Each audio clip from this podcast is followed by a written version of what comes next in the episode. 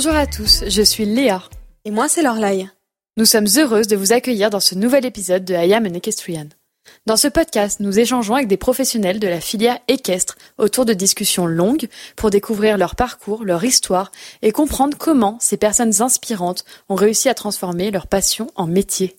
Tous nos épisodes sont disponibles à l'écoute de façon permanente sur vos plateformes de streaming habituelles ainsi que sur le site internet et l'application de notre partenaire Lépron. Pierre Durand et Japlou, Japlou et Pierre Durand. Deux trajectoires qui s'entremêlent et qui font boum jusqu'à remporter l'or aux Jeux Olympiques de Séoul. C'était en 1988. L'histoire, nous en connaissons tous les contours et les grandes lignes, mais saviez-vous que Pierre Durand avait également connu et formé un autre crack tout aussi notoire, l'Odanum Saviez-vous qu'il a été directeur de la Fédération française d'équitation, président du conseil d'administration de l'INSEP? Cet épisode, c'est un peu l'histoire de notre sport, avec un grand H. Vous êtes à l'écoute du 47e épisode de I'm an Equestrian et on vous propose de découvrir ou redécouvrir le parcours de Pierre Durand. Vous vous rappelez de notre épisode 9 avec la directrice technique nationale Sophie Dubourg? Cet épisode était annoncé par le célèbre cellier forestier et nous sommes très fiers de vous annoncer le renouvellement de ce partenariat. La Maison Forestier, cellier français de qualité depuis 1950, offre tout son savoir-faire pour concevoir des selles de sport pour les cavaliers passionnés. Choisir une selle de la maison forestier, c'est avant tout s'assurer d'un savoir-faire artisanal qui allie la sécurité, la qualité et le confort pour le cheval et le cavalier. Chaque selle forestier est fabriquée à la main et bénéficie de toute la passion de leurs artisans selliers pour concevoir la selle idéale pour vous et votre cheval. La reconnaissance et la qualité de la marque forestier n'est plus à prouver et les cavaliers de concours complet ne sont pas en reste. Alexis Goury, Christopher Six, Nicolas Touzin ou encore Thibaut Fournier sont tous équipés sous les couleurs de Forestier Cellier. Et pour finir, ce partenariat n'a rien d'un hasard, puisqu'en 1988, Pierre Durand devient champion olympique à Séoul avec son fidèle Japlou, déjà équipé en forestier. Aujourd'hui, pour rendre hommage à cette belle histoire, la marque a donné le nom Séoul à sa selle double quartier de jumping. La maison forestier est présente sur les réseaux sociaux sous le nom at Forestier Cellier. N'hésitez pas à les suivre. Allez, c'est parti. Bienvenue dans I Am an Equestrian, le podcast. Bonjour Pierre Durand. Avant tout, merci beaucoup d'avoir accepté de faire cet enregistrement avec nous aujourd'hui. On est très honoré de vous recevoir dans ce podcast.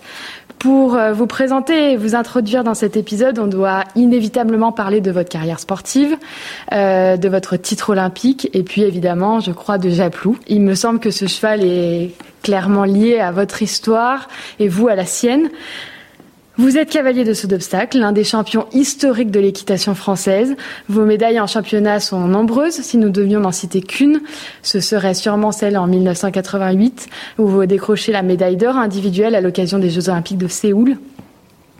Vous avez aussi croisé la route du grand Laudanum, dont le monde se rappelle encore pour l'héritage qu'il a laissé à l'élevage français. Et euh, quelques années après votre titre olympique, vous prenez la présidence de la Fédération française d'équitation pour un mandat qui durera cinq ans. Vous devenez ensuite président du conseil d'administration de l'INSEP et restez depuis euh, très investi dans la vie sportive de notre pays. Nous sommes un peu jeunes pour avoir eu la chance de suivre et vivre chacun de vos exploits dans la presse ou la télévision, ou encore pour connaître vraiment votre histoire, et c'est toute l'ambition de cet épisode découvrir cette histoire, vous entendre parler de vos victoires, de Japlou, des sports équestres dans les années 80 et puis des sports équestres aujourd'hui. Pour commencer, Pierre, est-ce que euh, vous pourriez euh, nous raconter comment est-ce que vous avez fait la rencontre du cheval et quelles ont été les personnes clés qui vous ont amené à pratiquer ce sport de haut niveau? Bonjour. Alors l'équitation chez moi n'était pas du tout euh, quelque chose de prédestiné puisqu'il n'y avait absolument aucune culture équestre dans ma famille. Il y avait par contre une culture sportive très très présente, puisque autant mon grand-père maternel que mon père étaient très investis euh, sur le plan local, dans une équipe de football notamment, donc vous voyez, pas franchement grand-chose à voir avec l'équitation. Et c'est un peu par hasard donc que j'ai été amené à, dans un premier temps, à croiser au hasard d'une promenade avec mon grand-père à vélo un cheval et que j'ai été absolument subjugué, séduit, fasciné par l'animal et à partir de ce moment-là, je n'ai eu qu'une idée en tête, c'était euh, monter à cheval. Donc les débuts sont ceux-là. et j'ai eu le bonheur ensuite d'avoir donc dans mon entourage familial, je viens de vous les citer, mon grand-père, mon père, qui se sont, à partir de ce moment-là, investis plutôt dans l'équitation que dans le football. Ils ont délaissé leurs responsabilités.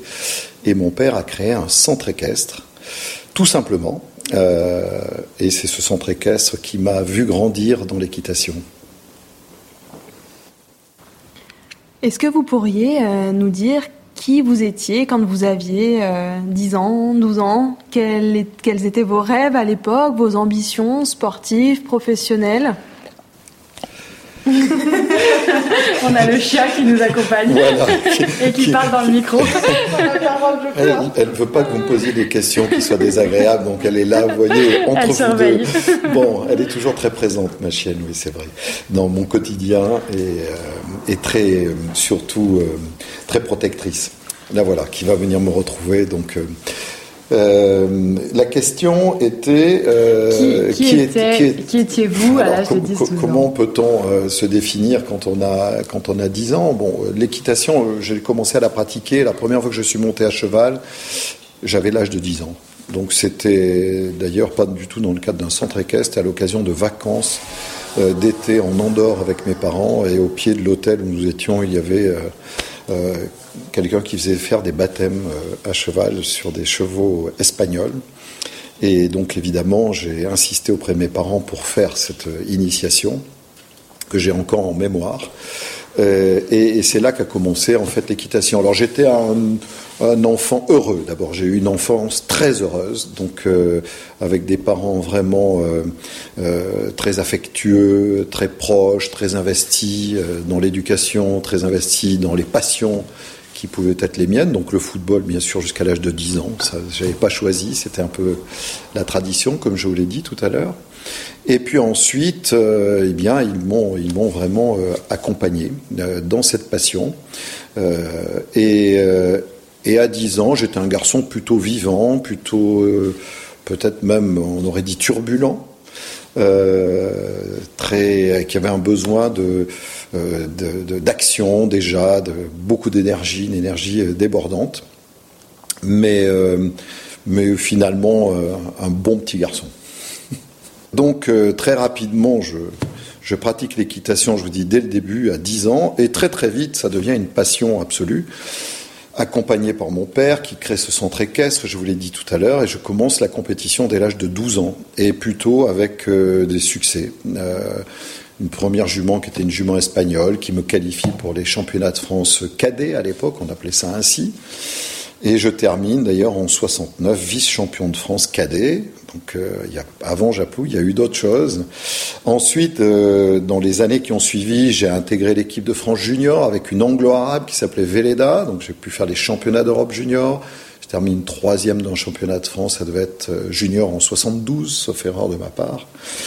Et puis ensuite, il y a eu quand même, avant Japlou, il y a eu ensuite la rencontre avec mon premier très grand cheval qui s'appelait l'Odanum, que j'ai eu jeune. Je l'ai eu à 20 ans, à peine 20 ans.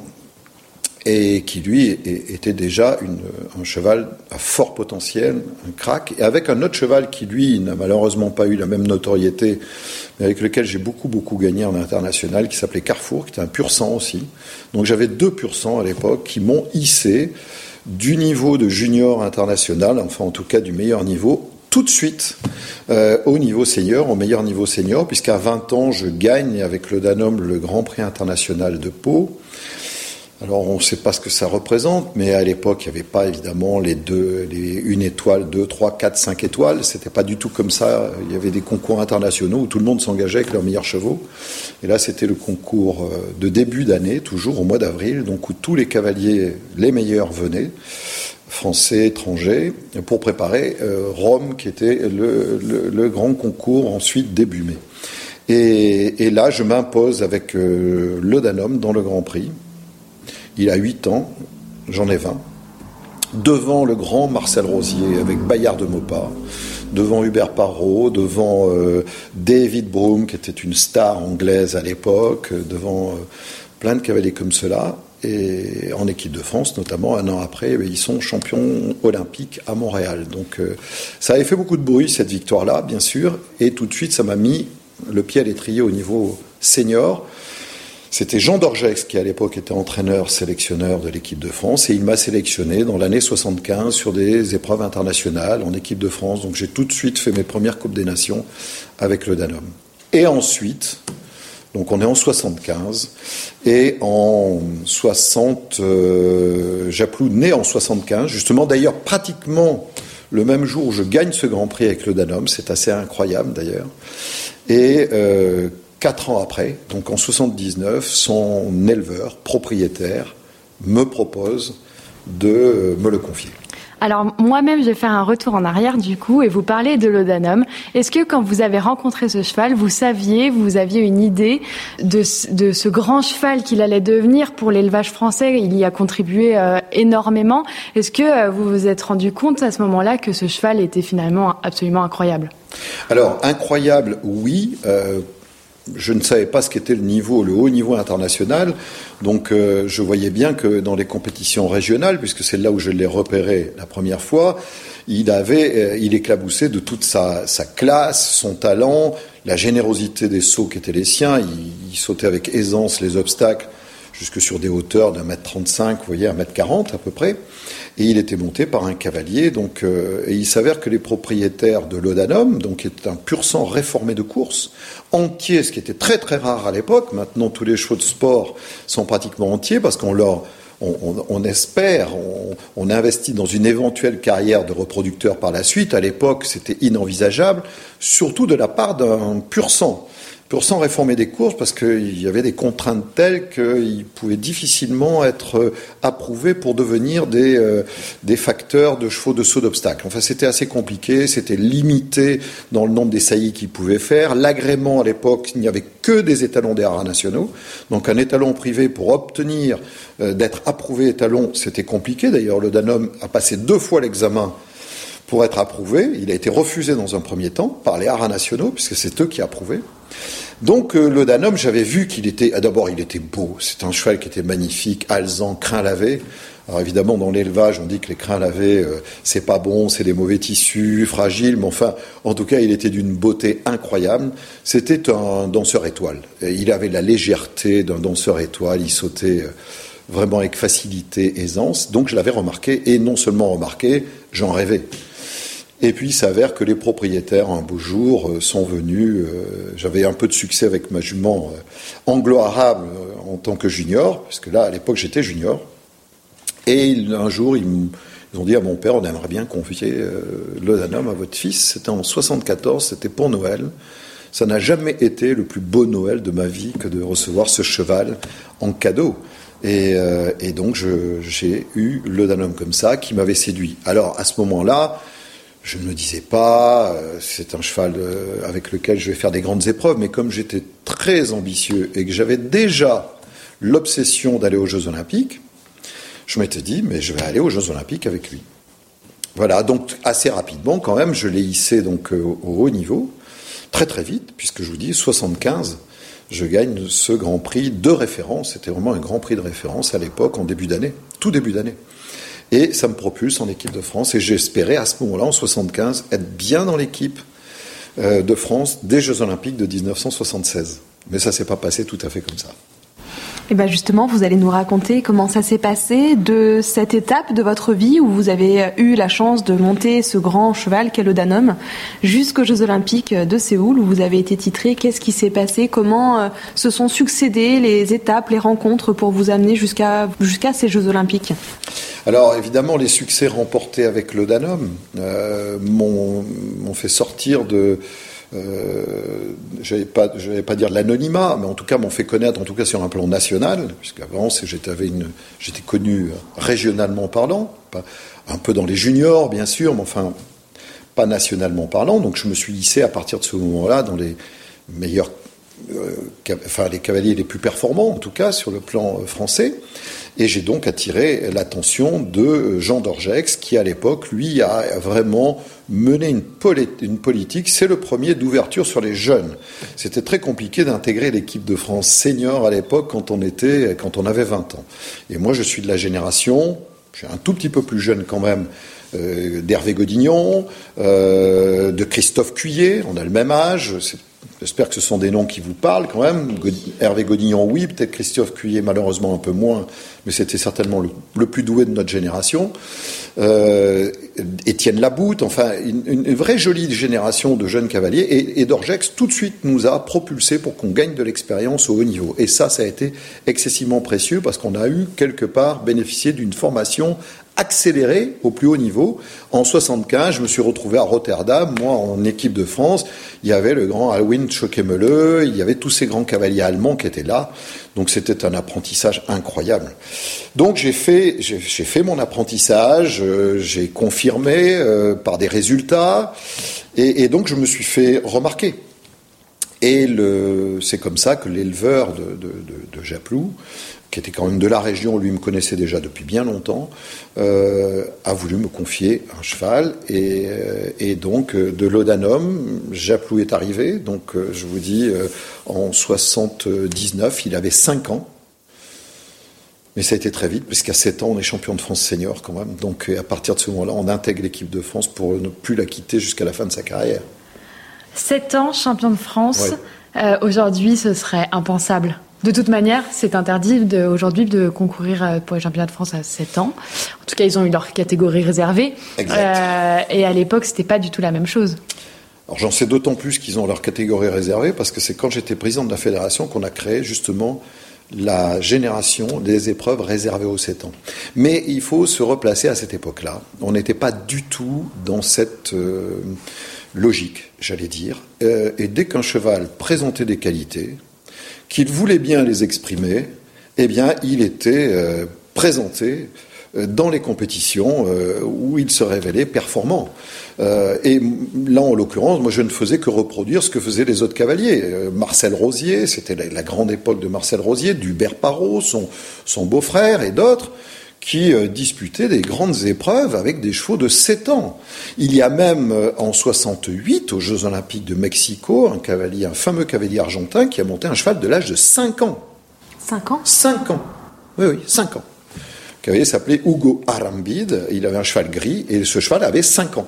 C'est-à-dire qu'à l'époque, globalement, un cheval était bon, on le testait, il voulait bien faire, on le faisait. Alors c'était évidemment pas la bonne façon de faire, parce qu'on ne prenait pas le temps, bien sûr, de les laisser grandir, y compris dans leur physique, de gagner en maturité, et, que donc il y a beaucoup de chevaux, malheureusement, qui ont été grillés, entre guillemets, d'excellents chevaux sur des carrières prématurées. Mais même gagner euh, avec le Danone à 8 ans euh, le Grand Prix que j'ai gagné, c'était absolument impressionnant. Mais j'étais quand même, moi, de cette jeune génération, certes, mais qui avait vu ces chevaux euh, donc quand euh, Japlou est arrivé, je l'ai quand même, j'ai quand même pris le temps de sa formation, parce qu'il est rentré dans mes écuries à l'âge de 5 ans. Euh, et, je n'ai fait que 4 parcours à 5 ans avec lui, parce que j'ai compris qu'il fallait le former, c'est-à-dire le former, le dresser. Parce qu'il n'était pas dressé, en plus, comme il était croisement trotteur pur sang, il avait un galop qui était très compliqué à gérer dans l'équilibre. Et donc j'ai pris le temps, là pour le coup, de vraiment installer les bases d'un vrai dressage. D'abord, je me suis dit, euh, c'est la destinée qui me met avec ce cheval-là.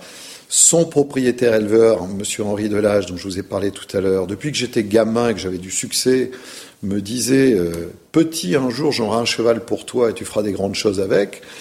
Et quand il est venu m'amener ce cheval dans lequel je ne croyais pas du tout, Japlou, euh, à 4 ans, il m'est présenté la première fois à 4 ans, il fait 1m58, peut-être pas. Croisement, donc père trotteur, mère pur sang, donc c'était un physique déjà assez atypique, déséquilibré. J'allais dire une avant-main de pur sang et une arrière-main de trotteur, donc assez ingrat physiquement, des allures assez communes.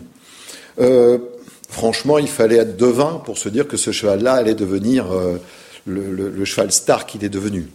Mais d'un autre côté, euh, j'étais pas superstitieux, mais Je me suis dit, cet homme-là, il est tellement convaincant, il veut tellement me confier un cheval, et si c'était ce cheval qui allait enfin me porter vers le rêve olympique qui était le mien. Donc quand il est rentré dans mes écuries, la chance que je lui ai donnée, c'est que je me suis dit, c'est peut-être celui-là, donc il faut vraiment que tu le considères euh, avec respect, bien évidemment, mais que tu le considères, c'est-à-dire que tu le formes véritablement, que tu le dresses parfaitement.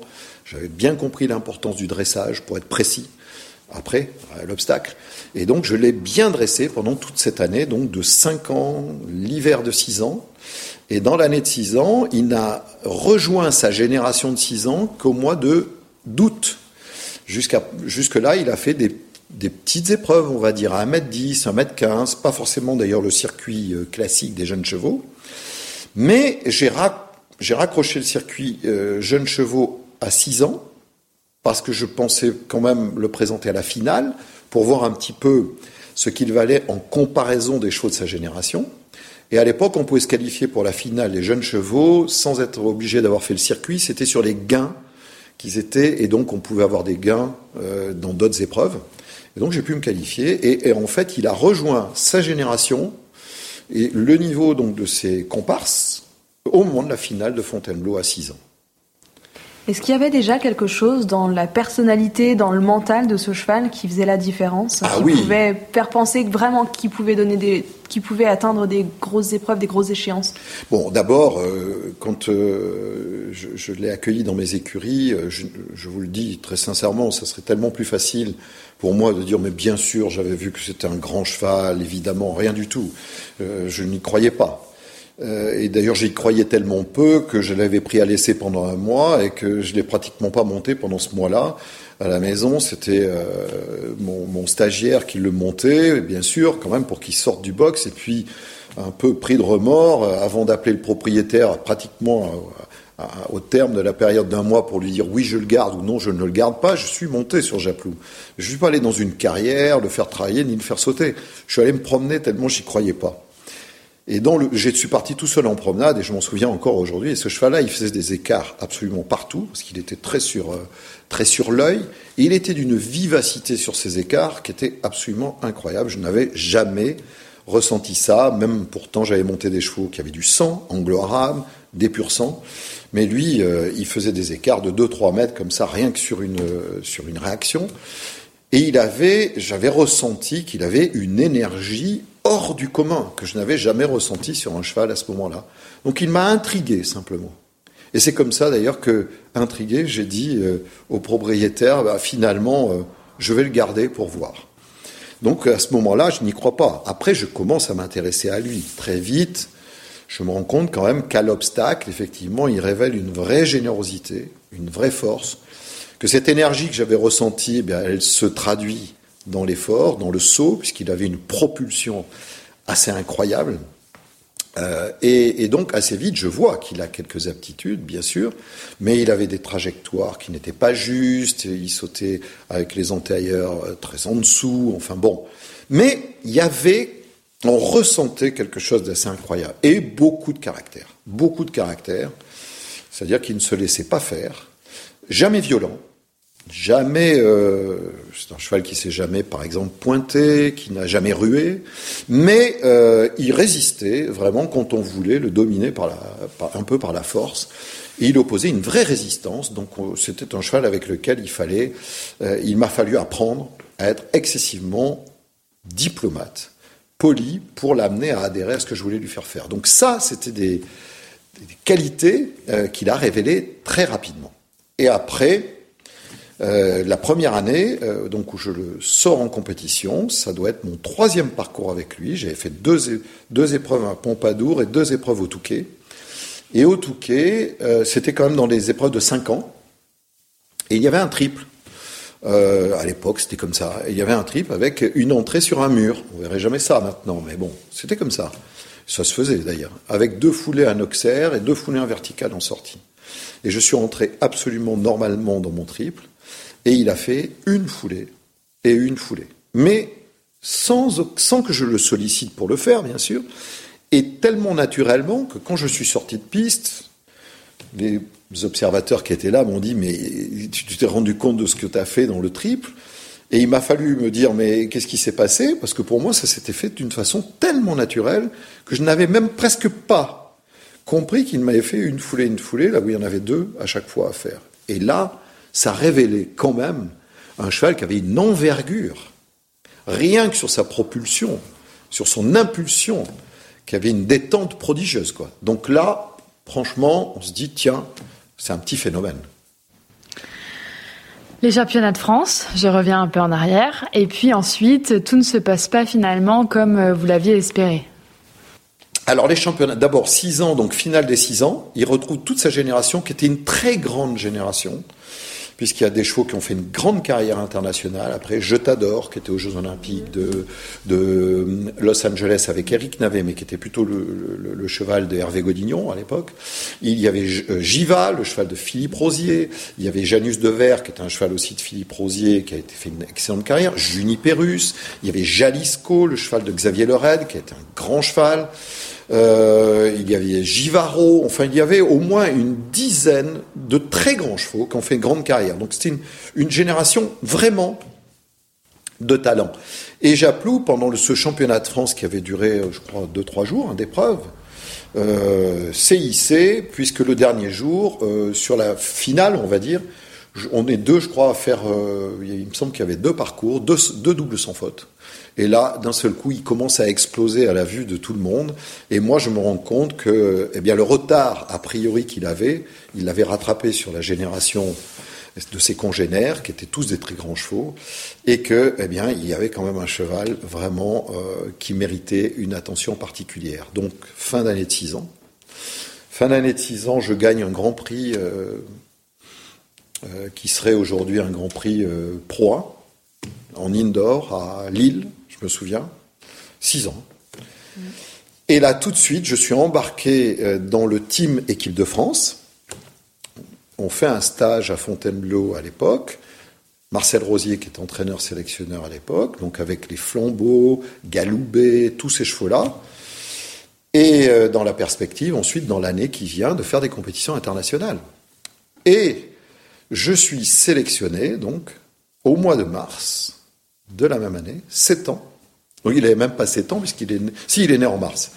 Euh, non, je, le Danum, je ne sais plus à quelle date il était né, pardon. Enfin, il avait juste 7 ans pour faire mon, ma première épreuve officielle en équipe de France et de Coupe des Nations, c'était à Genève. C'est en, en indoor, pas dans le hall que vous connaissez aujourd'hui, c'était à la patinoire, et je fais un double sans faute. Et à partir de ce moment-là, je suis ensuite sélectionné, non pas dans l'équipe première, mais dans l'équipe bis, on va dire. Je vais à Madrid, Barcelone. Euh, là, pareil, il fait encore double sans faute dans les Coupes des Nations. Il se révèle déjà à 7 ans hyper performant dans les, dans les euh, épreuves majeures. Hein. Et euh, chance, et à la fois malchance, 1982, c'est l'année où l'équipe de France et pour la première fois championne du monde. C'était à Dublin et les championnats du monde étaient très tôt dans l'année, c'était en juin. L'époque, je vous rappelle, de cette équipe, c'était euh, Gilles de Balanda avec le fameux Galoubet, qui à l'époque était le cheval star, euh, Frédéric Cotier avec Flambeau, qui ensuite a fait une carrière d'exception, Michel Robert déjà avec un très bon cheval qui s'appelait Idéal de la Haye, et Patrick Caron, l'emblématique entraîneur de l'équipe de France, avec son cheval Éole. Il gagne les championnats du monde. C'est en juin. Et au mois de juillet, il y avait le concours, le CSI Hauts-de-France, qui n'était pas à La Bolle, comme c'est le cas aujourd'hui, mais qui était à Longchamp, sur l'hippodrome de Longchamp. Et là-dessus, euh, donc il y a une sélection française d'une dizaine de cavaliers comme d'habitude, puisqu'on est en France. Donc Rosier me sélectionne. Et dans les jours qui précèdent le concours, euh, Patrick Caron, donc l'équipe de France championne du monde, qui venait devant son public pour euh, après son titre. Ils n'avaient pas fait d'autres compétitions, donc ils étaient attendus quand même. Patrick Caron, son cheval, euh, révèle des problèmes de santé dans les jours qui précèdent, donc déclare forfait. Marcel Rosier fait rentrer le cinquième cavalier qui était Jean-Marc Nicolas avec Mador dans l'équipe. Et me met en cinquième remplaçant avec Japlou qui a 7 ans. Et manque de chance, euh, Mador avec euh, Jean-Marc Nicolas les deux premiers jours de la compétition, ça se passe pas bien du tout pour eux. Et donc le jour de la Coupe des Nations, eh bien, il m'intègre, il me sélectionne pour faire la, Coupe des Nations avec Japlou et intégrer l'équipe de France championne du monde. Et là, il y a eu la Dream Team, on peut dire. C'était la seule fois que cette équipe s'est présentée sur un terrain. C'était Galoubet, pour parler des chevaux, Galoubet Gilles de Balanda, Flambeau, je l'ai dit, Frédéric Cotier, euh, Idéal de la Haye, Michel Robert, et Japlou, et votre humble serviteur. Sept ans, sept ans. Alors ça se passe pas très bien. Pour un couac euh, qui a été raconté, mais euh, qui est vrai, c'est que malheureusement, au moment où je rentre sur la piste, euh, je devais être le troisième à rentrer de l'équipe, il y a la ministre des Sports de l'époque, qui s'appelait Edwige Javis, qui vient sur le terrain de compétition. Et le speaker de terrain, qui n'était autre que, vous, vous n'avez pas connu, mais c'était une grande légende, Léon Zitrone, annonce au public et nous avons l'honneur de recevoir, parce que c'était pas, pas fréquent que les ministres des Sports allaient sur les concours hippiques, la ministre des Sports, Madame Edwige Javis. Et euh, n'oublions pas qu'à l'époque, on est en 82, François Mitterrand est élu depuis un an, c'est un gouvernement socialiste, le milieu de l'équitation n'est pas forcément de gauche, et il y a une bronca du public qui s'élève euh, des tribunes pour son arrivée. Au lieu de l'applaudir, il la siffle, il l'a eu, enfin c'est un truc infernal. Et moi je suis au milieu de la piste, je me suis présenté, j'attends qu'on me donne le départ. Et là, il y a un trouble énorme. Léon Zitrone essaie de calmer la foule en disant mais enfin, etc., etc. Et il se passe une espèce d'éternité avant que le calme ne revienne. Et dans ma tête, moi, je me dis, euh, dans ce brouhaha, j'ai pas entendu le, le départ qui m'a été donné par la cloche.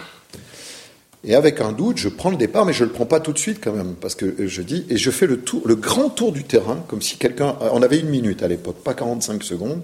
Donc je pars devant la tribune du jury et je fais le grand tour du terrain qui était grand, petit côté, grand côté, petit côté pour reprendre, en me disant, ils voient bien que je suis en train de me préparer, et si j'ai pas entendu, ils vont quand même dans cet intervalle-là, je vais entendre la cloche.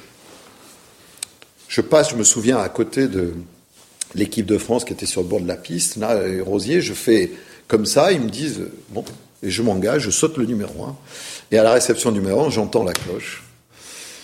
Et ils me disent, monsieur, vous n'êtes, vous parti euh, sans qu'on vous en ait donné l'autorisation, donc vous êtes éliminé.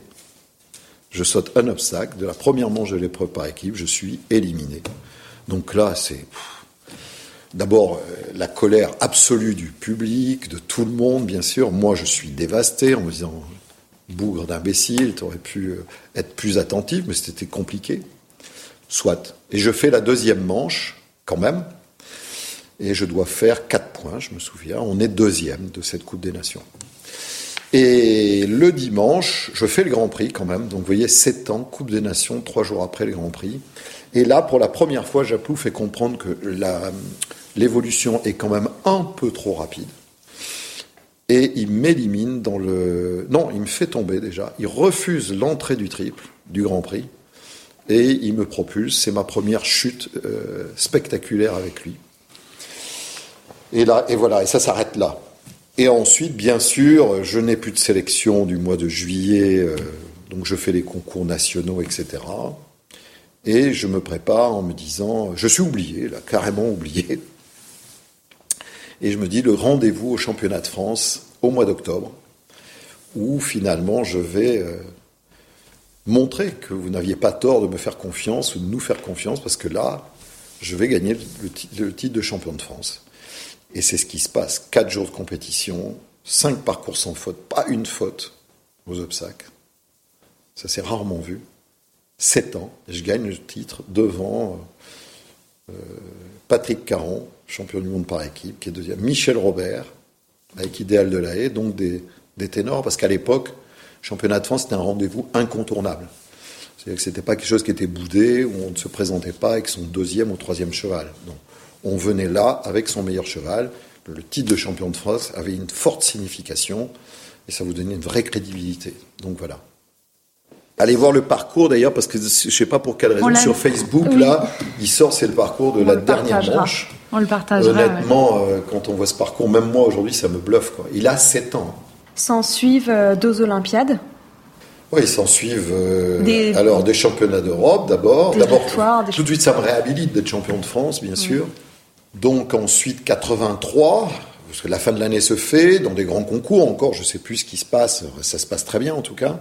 83, donc là, j'intègre vraiment l'équipe de France première, on va dire, comme des choses comme ça, le groupe 1, comme ils disent aujourd'hui, dans la perspective des championnats d'Europe, puisque là, c'était les championnats d'Europe en 83. Et je fais les championnats d'Europe en 83, il a 8 ans. Je termine 12e, donc ça se passe plutôt bien. On n'est pas sur le podium par équipe, je ne sais plus ce qu'on fait. Euh, mais en tout cas, c'est Flambeau qui est le premier couple et, Frédéric Cotier euh, qui doit terminer pas loin du podium d'ailleurs. il est podium, il est médaille de bronze, sauf erreur de ma part, en individuel, et moi je suis 9e. Ce qui a 9 ans euh, sur quatre parcours des championnats d'Europe. C'était à Ixten en Angleterre en plus. C'était pas, c'était pas donné. C'était déjà assez faramineux, quoi. Mm. Et donc, bien sûr, la perspective, c'était les Jeux Olympiques. C'était mon rêve de gamin, enfin d'adolescent. Dès l'âge de 13 ans, je m'étais mis ça dans la tête, donc je voulais aller aux Jeux Olympiques. Donc 83, ça se passe plutôt très bien. Euh, donc plein d'épreuves par équipe, Coupe des Nations, un peu partout dans le monde, avec sa chapelle, bien sûr, toutes ces, toutes ces compétitions-là, tous les grands concours, Rome, etc. Et puis 84, donc sélection pour les Jeux Olympiques de Los Angeles, où euh, je ne sais pas si je vous raconte ce qui s'est passé, tout le monde le sait, où ça se passe pas tout à fait euh, comme, souhaité. Euh, alors, il faut vous savoir que donc 84, Japlou a 9 ans, il s'est tellement imposé en équipe de France que déjà depuis l'année précédente, dans toutes les épreuves par équipe, on est toujours les derniers à passer pour l'équipe. C'est-à-dire la place à responsabilité, c'est-à-dire où il faut toujours aller chercher un parcours sans faute pour améliorer le score de l'équipe, voire pour aller chercher une médaille. Donc euh, quand vous rentrez sur la piste, généralement en deuxième manche, vous n'avez pas d'autre euh, alternative que d'être sans faute. Donc c'est lourd, c'est en responsabilité pour l'équipe, parce qu'on est responsabilisé pour le collectif, pas individuel. À ce moment-là, on joue quand même pour, le, pour tout le monde. Donc c'est lourd, c'est exigeant. Donc souvent, d'ailleurs, euh, c'est des parcours qu'on monte avec plus d'exigence vis-à-vis du cheval pour être certain qu'il ne va pas tutoyer un obstacle et qu'on soit sans faute. Donc c'est lourd. Mais je suis toujours dans cette position de numéro 4, ce qui était très honnêtement pour l'âge du cheval, même mon expérience à moi, du haut niveau, du très haut niveau que je faisais véritablement avec lui à ce moment-là, malgré mon parcours de junior et tout ce qui s'ensuit, c'était un peu prématuré, honnêtement. Et au jeu, je me retrouve quand même encore en numéro 4. Et donc la deuxième manche, on le sait, de cette épreuve par équipe, où pour qu'on soit médaillé de bronze, parce que j'ai entendu beaucoup de choses, mais les gens ne connaissent pas l'histoire. C'était pas une médaille d'or ni une médaille d'argent, c'était une médaille de bronze qu'on pouvait avoir, c'était déjà fabuleux, euh, à la condition que je fasse un parcours sans faute. Donc quand je suis rentré en piste, j'avais pas d'autre euh, choix que d'être sans faute. Et donc j'ai monté Japlou, bien sûr, avec cette pression énorme d'une médaille olympique possible. Et j'ai été très exigeant avec lui sur tous les premiers sauts, jusqu'à l'obstacle numéro 10, où euh, là, euh, il, avait marqué des petits signes de fébrilité déjà avant, parce qu'il produisait beaucoup, beaucoup d'efforts. Ça se passait bien jusque-là. Je l'avais laissé un petit peu euh, relâcher parce qu'il y avait une respiration entre deux obstacles. Moi, il y avait 45 mètres, 50 mètres faciles. Et puis quand je me suis euh, un petit peu réveillé, on peut le dire, pour préparer l'abord de l'obstacle qui arrivait, c'était trop tard et la distance n'était pas bonne. Donc il s'arrête, il me propulse c'est la chute en mondiovision euh, et les espoirs de l'équipe de France et les miens d'une médaille, d'un podium qui sont douchés. Ça, ça marque, c'était très traumatisant. Très traumatisant. Ce qu'on oublie aussi, c'est qu'après, derrière, il y a eu l'épreuve individuelle que j'ai faite. Et là, je termine douzième aussi. Mais douzième euh, avec la peur au ventre. En me disant, pourvu qu'il ne s'arrête pas de nouveau. Et l'épreuve individuelle, c'est toujours plus difficile que l'épreuve par équipe. Et finalement, on termine 12e, ce qui était déjà exceptionnel. À, égalité, je me souviens qu'un cheval comme euh, le cheval de Big Ben de Yann Millard, le fameux Yann Millard, qui a fait euh, les beaux jours de l'équipe du Canada pendant 10 ans aussi, euh, Big Ben. Donc des chevaux stars. Donc j'étais, j'avais plutôt je m'étais plutôt bien ressaisi pour cette épreuve par équipe, alors que j'étais vraiment très diminué, en tout cas mentalement. Et je me suis rendu compte, j'avais fait trois fautes sur les deux parcours. Il n'y avait pas eu de sans faute, pas de double sans faute. Les médailles, ils barrent pour 4, à 4 points. Et j'avais fait au moins deux fautes que j'aurais pu éviter si j'avais été en confiance avec Japlou. J'aurais pu facilement éviter. Et là, c'est là où j'ai vraiment pris conscience. C'est paradoxal. C'était globalement sur une situation d'échec sur ces jeux-là, j'ai pris conscience dans l'épreuve individuelle que Japlou avait le potentiel de pouvoir m'amener au titre olympique parce que si je l'avais mieux piloté, avec euh, une plus grande confiance, je pouvais éviter deux fautes. Donc j'étais barragiste avec ceux qui barraient pour les médailles d'or. Donc je me suis dit oui, j'ai le pot. Et donc voilà. Et là, s'en suivent quand même des mois assez difficiles. Alors oui, bah, des mois, mm. des jours, des semaines effroyables. Effroyables. je le dis souvent, c'est pas par, euh, c'est pas d'une façon, comment dirais-je, forcée ni, euh, ni excessive. Mais euh, d'abord, c'est sûr que j'aurais pu en mourir sportivement. Ça, c'est sûr. Je pourrais dire que j'aurais pu presque en mourir tout simplement parce que d'un seul coup, euh, j'avais failli, euh, j'avais, euh, j'estimais, moi, hein, j'avais donc une détestation de moi-même, je perdu toute ma confiance, l'estime en moi. En plus, vous imaginez que les critiques ont été particulièrement sévères me concernant parce qu'il n'y avait pas grande indulgence. Et, donc, quand je suis rentré de là-bas, ça a été la curée. Quoi. Donc, j'ai subi tout ça. Ça a été dur. Euh, et, euh, mais c'était au mois d'août. Je, me souviens, donc là, j'avais envie d'arrêter, tout simplement, euh, l'équitation. Déjà j'avais des offres pour Japlou, donc c'était pas très compliqué de le vendre, d'une part, de monnayer même un cheval à des, prix déjà excessivement séduisants. Et puis, puis j'ai fini, par me ressaisir, parce que c'est ma nature, donc je me suis dit, je peux pas rester sur un échec, c'est pas possible. Comme celui-là, mais j'étais démonétisé. Aux yeux de tout le monde, j'étais démonétisé. Et là, je me suis dit encore, championnat de France, comme en 82. Il y a un championnat de France qui se déroule à Vichy cette année-là. Je vais y aller pour gagner le championnat de France. Mais, avant, j'étais tellement euh, à ce point obsédé de prouver que j'avais ma place que je me suis dit, il faut que tu repartes à zéro. Il faut que tu repartes à zéro, il faut que tu te prouves déjà à toi-même que tu as cette capacité-là. Donc il y avait des championnats d'Aquitaine. C'est pas grand-chose, les championnats d'Aquitaine, quand vous aurez des Jeux Olympiques. Et là, j'avais une très bonne jument, mais qui était une jument de vitesse. Je me suis dit déjà, engage-toi au championnat d'Aquitaine et sois champion d'Aquitaine avant de prétendre te hisser de nouveau au plus haut niveau. Si tu n'en es pas capable, sur un plan régional, de gagner, autant dire que J'y suis allé, ça devait être début septembre, je gagne le championnat d'Aquitaine. Donc tout de suite, ce sont des petites victoires, mais des victoires qui ont une importance considérable pour euh, regagner de l'estime, euh, forger une nouvelle confiance. Et donc rendez-vous début octobre, comme toujours, au championnat de France. Et là, je suis euh, vice-champion de France. Je suis battu simplement par Gilles de Balanda à l'époque. Mais donc, je fais un très beau championnat de France et donc je reviens euh, tout à fait au niveau qui était le nôtre, quoi. Mais euh, voilà, donc l'année se termine dans la douleur, hein, quand même, bien sûr, mais je regagne quand même mes galons. Donc 85 euh, ce profil, grande année, puisqu'on organisait les championnats d'Europe en France, à Dinard très précisément. Et on était très attendu, bien sûr. Donc je passe sur ce qui s'est fait entre-temps. Je suis sélectionné dans l'équipe de France, bien sûr, pour Dinard, avec toujours Flambeau et Frédéric Cotier. Il faut savoir que Flambeau, Frédéric Cotier, Japlou, Pierre Durand, ça a été dix ans de l'équipe de France. C'était les deux piliers de l'équipe de France qui étaient capables de sortir à chaque fois un double sans faute en Coupe des Nations. Donc à partir de ce moment-là, ça vous hissait quand même l'équipe à un très haut niveau. Il suffisait qu'il y ait un autre des deux autres cavaliers qui fassent euh, au moins un parcours euh, correct. Et on avait, on gagnait plein d'épreuves à l'époque de Coupe des Nations. On était vraiment au sommet de, l'équitation. Et donc Flambeau, et on se présente au championnat d'Europe. L'équipe, c'était donc Flambeau, Cotier, Gilles de Balanda avec une jument qui s'appelait Laurie Pierre, et Michel Robert avec Lafayette. Alors, on était très attendu, très attendu en France. Donc, et puis malheureusement, voilà encore qu'il arrive une mésaventure, un couac absolu.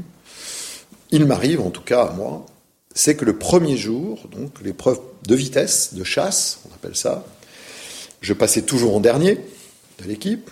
Il n'y avait pas énormément d'équipes engagées à ces championnats d'Europe. Il devait y en avoir une dizaine ou une douzaine, pas plus.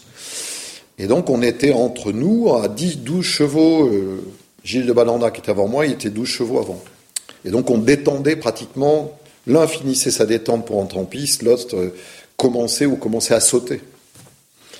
Et là, donc, euh, Gilles allait rentrer, et moi je demande à, franchir, à commencer à détendre Japlou à l'obstacle. Et à l'époque, c'était autorisé. Euh, j'étais habitué à sauter un double.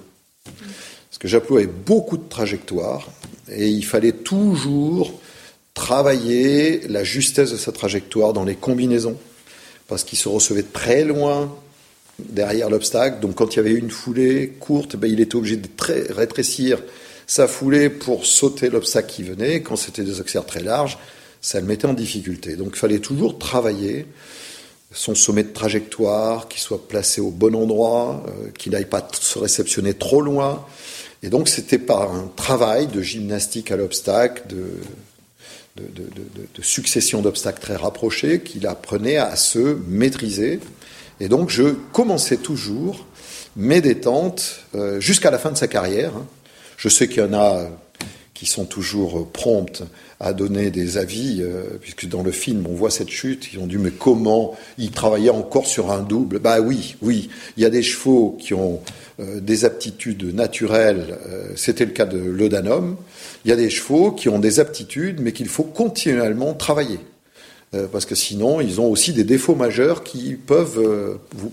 Japlou, il avait un défaut qui était une qualité énorme, il avait trop de trajectoire. Donc il fallait toujours, toujours, et je vous dis jusqu'à la fin de sa carrière, et Dieu sait si elle a été prestigieuse, j'ai dû faire ce travail-là. Donc, soit je demande un double, à deux foulées, mais pas haut, hein, un mètre, un mètre dix, c'était juste faire une petite gymnastique, tranquillement. À ce moment-là, j'avais demandé à Eric Navet, qui était euh, dans l'équipe de France des Jeux Olympiques avec nous à Los Angeles, et que j'appréciais beaucoup, pour lequel j'avais beaucoup d'estime, de respect et autres. Il n'était pas dans l'équipe et je lui ai dit viens au paddock avec moi pour euh, m'aider, pour qu'on échange, pour voir si tout se passe bien, si le cheval saute bien. C'est une façon aussi d'échanger, de, se, donner confiance.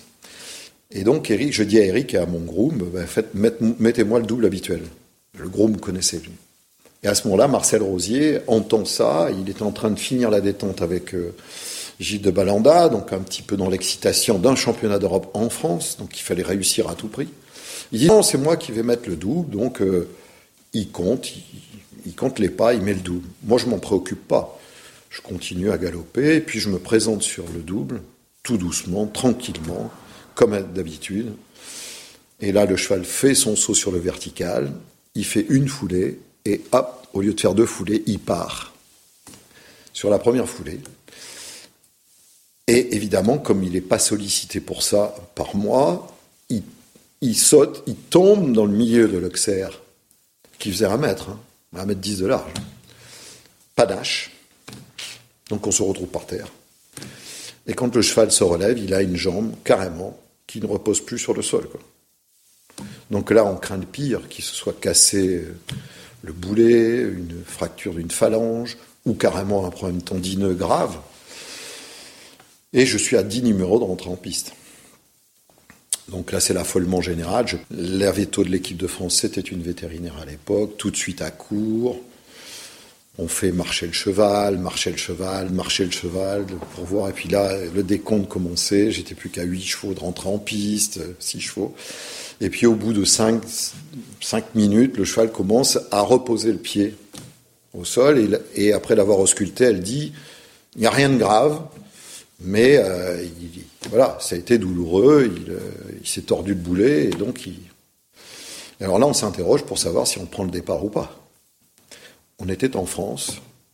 Japlou, c'était un des, piliers de cette équipe. Et donc, il est décidé de prendre le départ en se disant euh, Inch'Allah, on verra bien si ça se passe pas bien en piste, tu arrêtes. Et donc, euh, je remonte sur le cheval, je le marche pour qu'il s'échauffe, qu'il s'échauffe, je saute un obstacle et je rentre en piste. Et là-dessus, je termine troisième même de l'épreuve de chasse. Mais le cheval avait pédalé dans beaucoup d'oxères, ce qu'il ne faisait jamais, ce qui prouve qu'il n'était pas bien. Et dès une heure après l'épreuve, il ne mettait plus un pied par terre. Et le cheval, il a été pendant le lendemain, il y avait l'épreuve par équipe. À l'époque, les deux manches étaient le même jour. Et pour qu'il puisse faire cette manche, il a marché toute la nuit pour ne pas qu'il soit. Il, avait, il était très ankylosé de partout, les pieds dans la glace, etc. Il a marché toute la nuit pour rester chaud musculairement. Je fais l'épreuve par équipe où je fais, je crois, 100 euh, fautes et 8 points. Voilà. Et puis après, bon, je termine le championnat, mais il a eu un temps de repos d'une journée, et donc je termine là aussi 9e de ce championnat d'Europe, donc c'était plutôt pas mal. Mais on n'est pas médaillé par équipe. Et on n'est pas médaillé non plus en, individuel, puisque euh, Frédéric et Flambeau, qui étaient quand même notre leader à l'époque, terminent 9e. Euh, Mais ce qui se passe, conférence de presse d'après championnat d'Europe, vous, la presse, vous voulez interviewer euh, au moins l'entraîneur national, puisque les cavaliers non, et entraîneur national, donc est, est interviewé. Il dit, écoutez, de toute façon, euh, euh, on n'a pas de médaille. Alors évidemment, il était mis sur, euh, sur le grill parce qu'il n'y avait pas de médaille ni par équipe ni individuelle.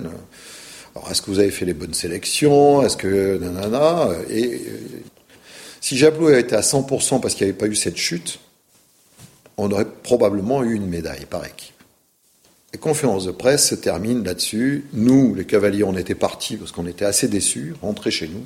Et le lendemain matin, il y a un article incendiaire dans l'équipe et le Figaro, où je répète, dans le Figaro, il est dit, par le journaliste à l'époque, Durand et Cotier, ces euh, jeunes 68 arts qui lisent Libération parce que ça fait brancher.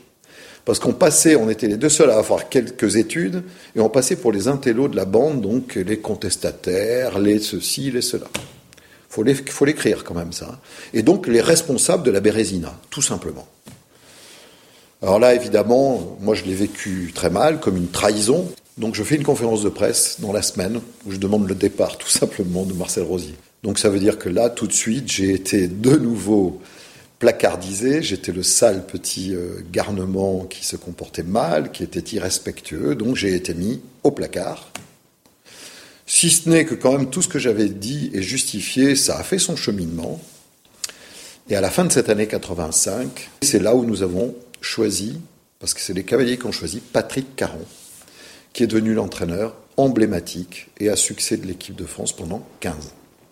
Et moi, à ce moment-là, bien sûr, ma place n'était plus contestée du tout.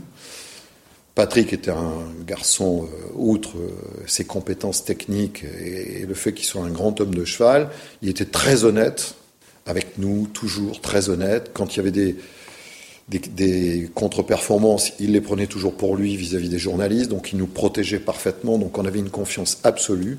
Et ce climat de confiance a fait que les mêmes cavaliers qui avaient suivi subi deux échecs, 84-85, en 86, on monte pour la première fois sur un podium mondial. Nous, cette équipe-là, à Aix-la-Chapelle, c'est pas rien. On a médaille de bronze. Et moi, je suis finaliste à titre individuel des championnats du monde. Donc ça, c'est 86. 87, je suis champion d'Europe, individuel. Médaillé d'argent avec l'équipe. Séoul, 88, je suis champion olympique. On est médaillé de bronze. Et dans l'intervalle, ce qu'on oublie, mais qu'il ne faut pas oublier, trois finales de Coupe du Monde dont trois podiums. Il n'y en a pas beaucoup qui ont fait ça. Déjà, 85, euh, déjà, je suis troisième de la finale de la Coupe du Monde à Berlin. 88, l'année des Jeux Olympiques, je suis deuxième de la finale. De la Coupe du Monde à Göteborg, derrière Yann Millard et le fameux, euh, le fameux, comment il s'appelle? Et dans l'intervalle, 87, donc champion d'Europe, devant Milton, rien que ça, euh, et Nick Skelton qui est troisième. Donc euh, en prenant la tête du championnat d'Europe dès la première épreuve, et j'ai été d'ailleurs à jamais, et je le serai à jamais, le premier champion d'Europe senior français, puisqu'il n'y en avait jamais eu avant. Merci pour, pour avoir retracé ce récit très complet. Est-ce que vous êtes reconnaissant envers ce cheval pour tout ce qu'il a apporté à votre vie? Reconnaissant, c'est même peut-être pas suffisant. Euh. Japlou, il, il m'a aidé à réaliser le, mon rêve d'adolescent. On rêve tous. Euh, alors ça dépend des rêves que l'on a, bien sûr, mais là, en l'occurrence, j'ai rêvé adolescent en regardant les Jeux olympiques de Mexico à la télévision. Euh, d'un jour devenir champion olympique. C'était un rêve candide d'adolescent. Je ne savais pas si. Mais à partir de ce moment-là, en tout cas, c'est devenu très rapidement une forme d'obsession en moi. Je voulais aller aux Jeux Olympiques, je voulais être champion olympique, comme Pierre-Jean Cardoriola, qui était mon modèle, l'avait été auparavant, à deux reprises d'ailleurs. Et donc tout mon itinéraire, après, s'est construit en poursuivant cet objectif qui était très très clair c'était aller aux Jeux Olympiques pour être champion olympique. Euh, donc, Japlou arrive et se révèle être le cheval qui va me permettre de réaliser ce rêve en 88, après m'avoir fait champion d'Europe, après m'avoir fait deux fois champion de France, puisque j'avais été en 86 aussi, on est passé après avoir fait trois de Mondo, après avoir gagné cinq grands prix de CSIO, cinq grands prix de finale de Coupe du Monde, enfin un palmarès, euh, ne parlons pas de, et des doubles sans faute dans les Coupes des Nations. Donc Japlou m'offre ce titre, enfin me, me, permet en tout cas d'accéder à ce titre qui était mon rêve. Donc euh, reconnaissant et, faible, je, je, lui dois tout, enfin je lui dois voilà, d'avoir réalisé ce à quoi je tenais le plus, ce qui a donné pendant 33 ans, puisque j'ai été champion olympique à l'âge de 33 ans, ce qui a donné un sens à ma vie, véritablement un sens à ma vie, euh, au moins jusqu'à l'âge de 33 ans. Euh, donc, euh, donc Japlou, il a, il a évidemment plus, il a plus que mon affection, il a mon amour, il a mon respect, il a mon estime, il a été, c'était, c'était mon prolongement, c'était mon alter ego, on était, on ne faisait qu'un. Donc c'était une partie de moi. On aimerait évoquer un tout petit peu une autre partie de votre vie. Euh, après avoir été champion olympique, vous devenez président de la fédération euh, et celui de président du, conseil d'administration de l'INSEP. Vous, avez donc eu plusieurs métiers assez différents finalement. Est-ce que vous vous, seriez vu euh, faire autre chose de, votre vie et passer totalement à côté du cheval? Oui, parce que c'est probablement ce qui aurait pu se passer. Je vous ai plongé tout à l'heure dans mon enfance, euh, dans la famille euh, dans laquelle j'ai grandi, donc qui n'était pas du tout, comme je vous l'ai dit, euh, de la culture équestre, ni de près ni de loin. Donc moi, je suis pas un enfant de la balle du tout. je suis venu totalement d'un milieu extérieur, sportif. Donc probablement que j'aurais été un sportif. Le football me plaisait beaucoup. Je jouais plutôt pas mal au football d'ailleurs. Je ne sais pas si j'aurais été un, grand joueur de football, mais, j'aimais beaucoup. Et euh, d'ailleurs, il en a mieux valu pour Michel Platini parce qu'on a le même âge exactement. Donc je pense qu'il n'aurait pas fait la carrière qu'il a faite si j'avais été euh, footballeur. Bah, je jouais au même poste que lui. Mais ça c'est une, boutade bien sûr. Mais, euh, mais j'aurais été sportif. Je suis sportif. Donc j'aime déjà l'action. Je vous ai dit que jeune, je débordais d'énergie. Donc j'ai besoin de consumer mon énergie dans l'action. Donc euh, j'aurais fait du sport, euh, tennis, j'ai beaucoup pratiqué le tennis pendant longtemps. Je ne sais pas quel sport j'aurais pratiqué, mais j'en aurais fait un. Est-ce que j'aurais voulu être un champion? Je suis assez ambitieux, probablement que oui.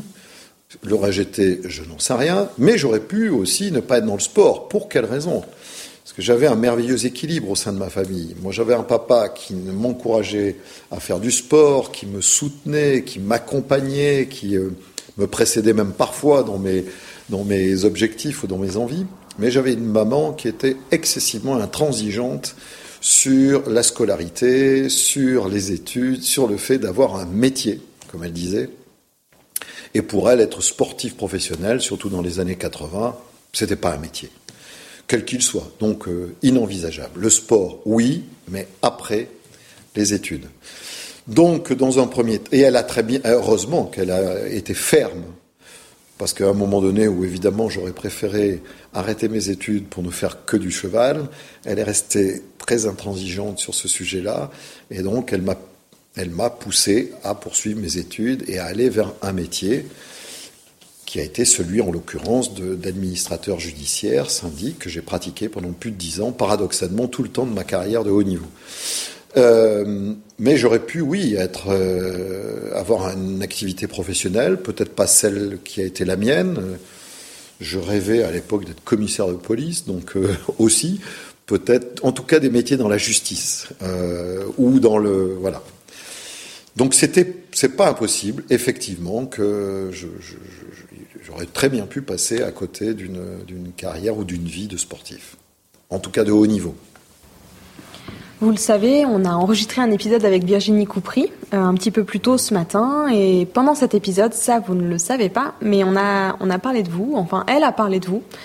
On évoquait les problématiques de la médiatisation des sports équestres et euh, Virginie nous indiquait que l'époque, du coup, il y a quelques années déjà, euh, vous étiez une grande figure emblématique et médiatique pour les sports équestres, pour le grand public.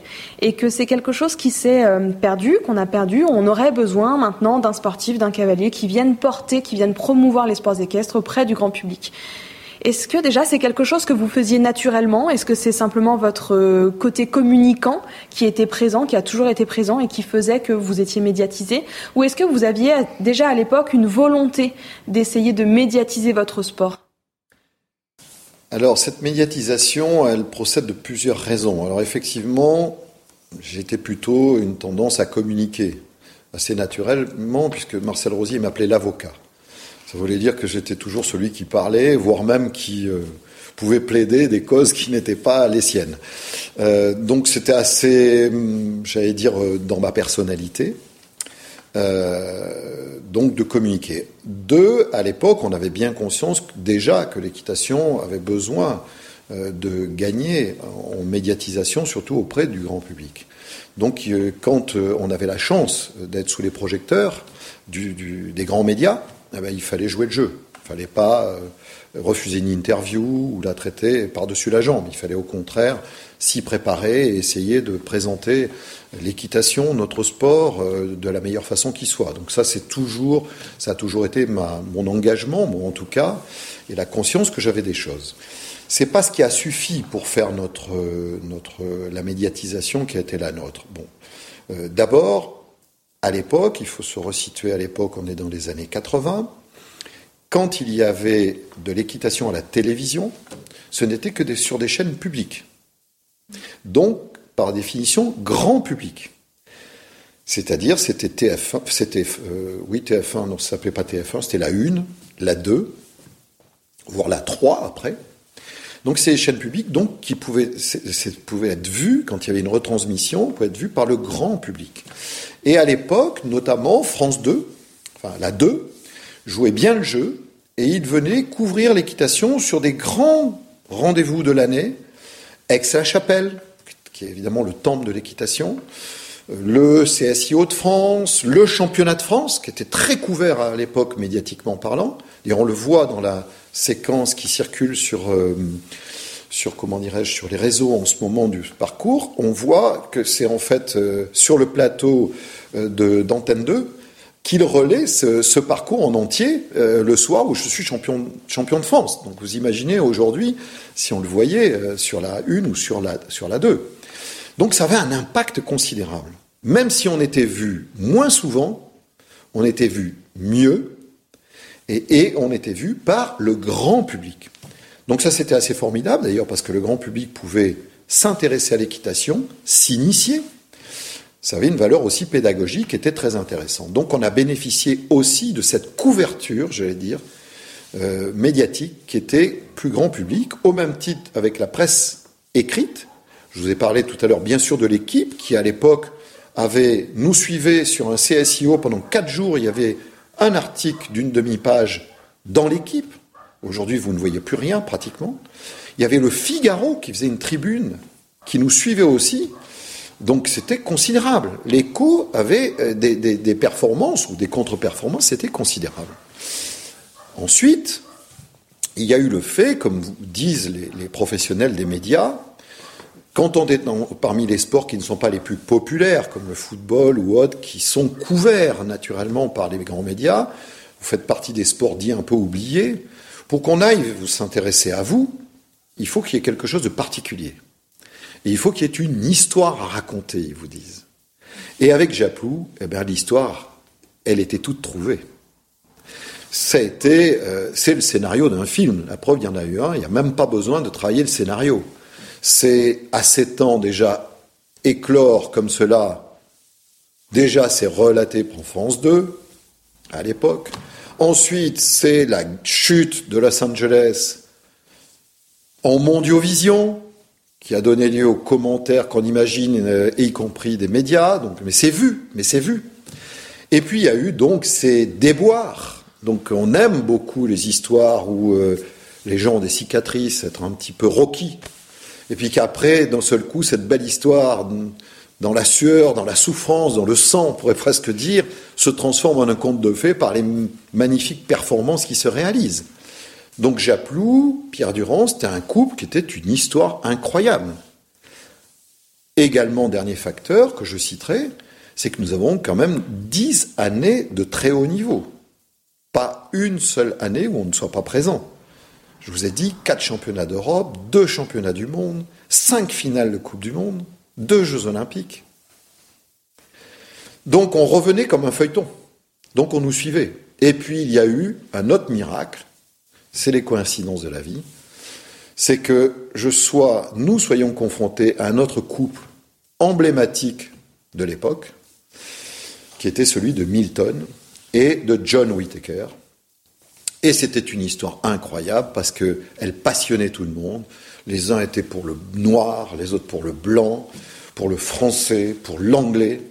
On incarnait les rivalités de nos deux pays et on s'est retrouvés plusieurs fois au coude à coude, dans des barrages, dans des championnats, championnats d'Europe, où ça se jouait entre lui et moi, entre Milton et Japlou. Et donc c'est enfin notre sport présentait aussi une dualité. Donc devenait plus lisible. Et puis on pouvait prendre parti. Et les gens prenaient parti, comme Prost, euh, Senna, comme euh, Nadal euh, et Federer. Ils étaient pour, ils étaient contre, et donc ça passionnait, ça passionnait, ça passionnait. Voilà, les uns attendaient que l'autre fasse la faute, il y en a d'autres qui voulaient que ce soit. Donc ça a créé une passion, et on s'est quand même confronté au plus haut niveau pendant au moins quatre saisons. Et, les gens attendaient. Euh, une année, euh, Jacinthe Giscard d'Estaing, euh, qui organisait le, fameux jumping de Bercy, Coupe du Monde, au Vélodrome de Bercy, me disait qu'elle avait fait un sondage pour savoir pourquoi les gens venaient, parce que c'était plein comme un œuf à l'époque. Pour le Grand Prix, il y avait 14 000 personnes dans l'enceinte de Bercy. Me disait dans les sondages qu'on fait, ils disent on vient voir Japlou et Milton. Donc il y a eu toutes ces raisons qui font qu'on a été très médiatisé, qu'on est passé dans notre notoriété au-delà des frontières de notre sport, des supporters de notre sport et des passionnés de notre sport.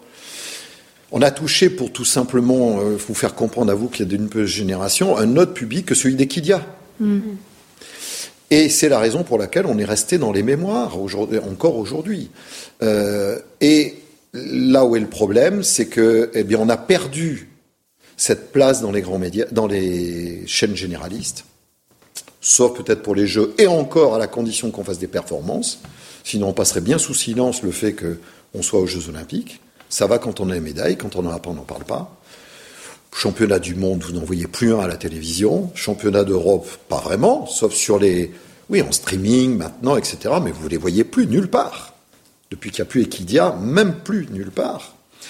Et donc on est carrément euh, aujourd'hui euh, plus qu'oublié. On n'existe pas sur la planète, euh, euh, j'allais dire malheureusement, médiatique. C'est pas faute de ne pas avoir d'excellentes cavalières et cavaliers. Alors ce qui aussi aujourd'hui contribue au fait que ce soit plus compliqué de promouvoir aussi médiatiquement un cavalier, une cavalière ou un cheval ou autre, c'est que les carrières sont beaucoup plus courtes des chevaux, beaucoup plus courtes.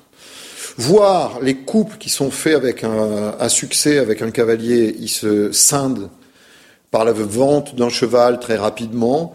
Donc on ne peut plus suivre et s'attacher à un couple, voyez, qui après devient reconnaissable entre tous et dont on attend euh, quelque chose parce que parce qu'il n'y a plus ces histoires à raconter.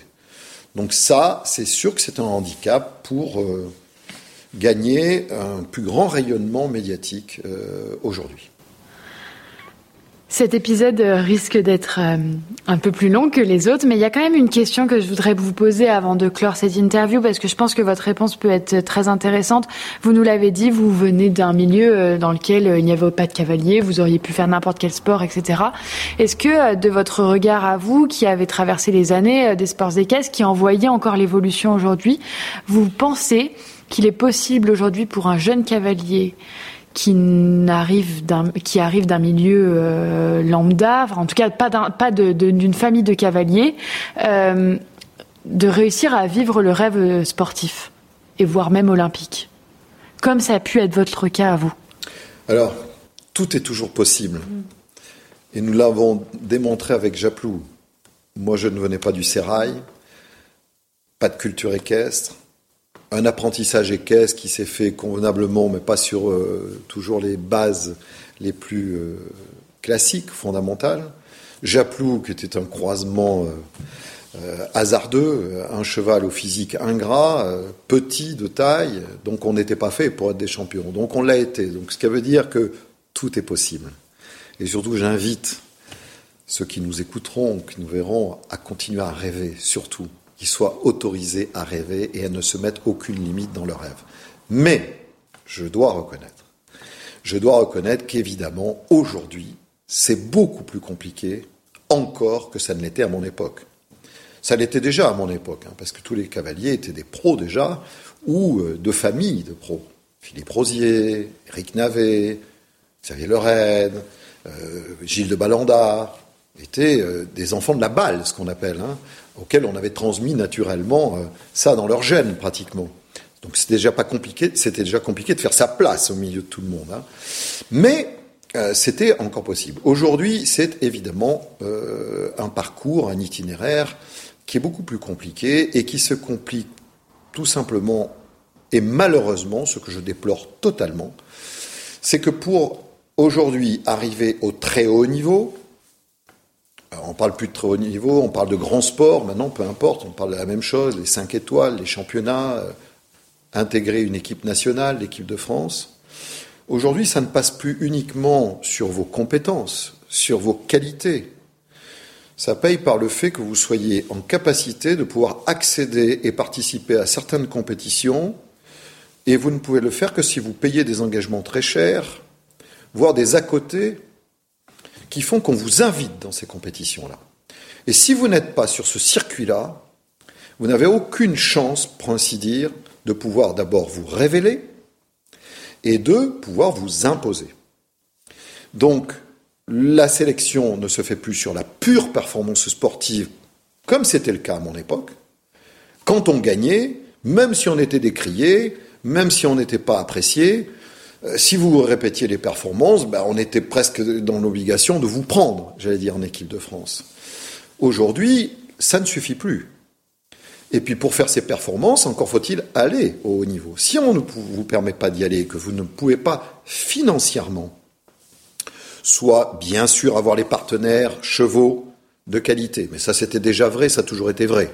Et les chevaux, même à mon époque, ils coûtaient très cher. Japlou, en 83, on m'en a proposé 10 millions de francs.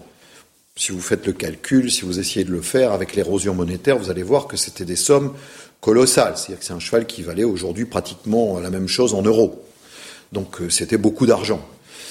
Un cheval rare a toujours valu beaucoup d'argent. Mais aujourd'hui, euh, il faut vraiment, il valent très très cher. Donc il faut avoir ou des partenaires propriétaires, ou des sponsors, mais comme on n'est pas très médiatisé, on ne peut pas parler de sponsoring véritablement, on va parler plutôt de mécénat, qui veuillent bien investir, garder un cheval quand on leur fait des offres mirifiques, pour que vous puissiez continuer à progresser, et puis qu'à la limite, tous vos soutiens financiers soient capables de vous offrir le ticket qui va vous permettre de participer au circuit 5 étoiles du Global Champions Tour, de Valence, de je ne sais où, où on sait très bien que vous ne pouvez pas y participer uniquement, sauf si vous êtes dans les dix premiers mondiaux quasiment, euh, sur vos performances. Bon, donc ça, c'est une, c'est un handicap considérable. Je le déplore. Je, je trouve même que c'est une inégalité de chance. C'est une forme de discrimination qui me peine beaucoup parce que je connais des cavalières, des cavaliers de talent, de grands talents, probablement l'équivalent de ceux qu'on voit parfois en 5 étoiles, qui ne peuvent pas franchir ces marches, cette dernière marche-là. Donc, euh, et, il faut les franchir pour espérer être champion olympique. Donc voilà. Donc c'est devenu beaucoup, beaucoup plus compliqué, euh, et parce que le critère financier a pris malheureusement le pas sur le critère purement sportif, de la valeur de la performance sportive. Ce sera ma dernière question, je crois. Vous avez une trajectoire de vie très riche, très intense. Euh, on est chez vous ici, on peut voir euh, vos trophées, vos médailles. Vous avez euh, remporté toutes les médailles que vous rêviez de remporter. Euh, vous venez de nous le dire. Est-ce qu'il y a des choses qui manquent à, ce, à, cette trajectoire de vie pour être totalement complète et, et épanouissante? Trajectoire de vie, pas de vie sportive, de vie. De vie. La sérénité.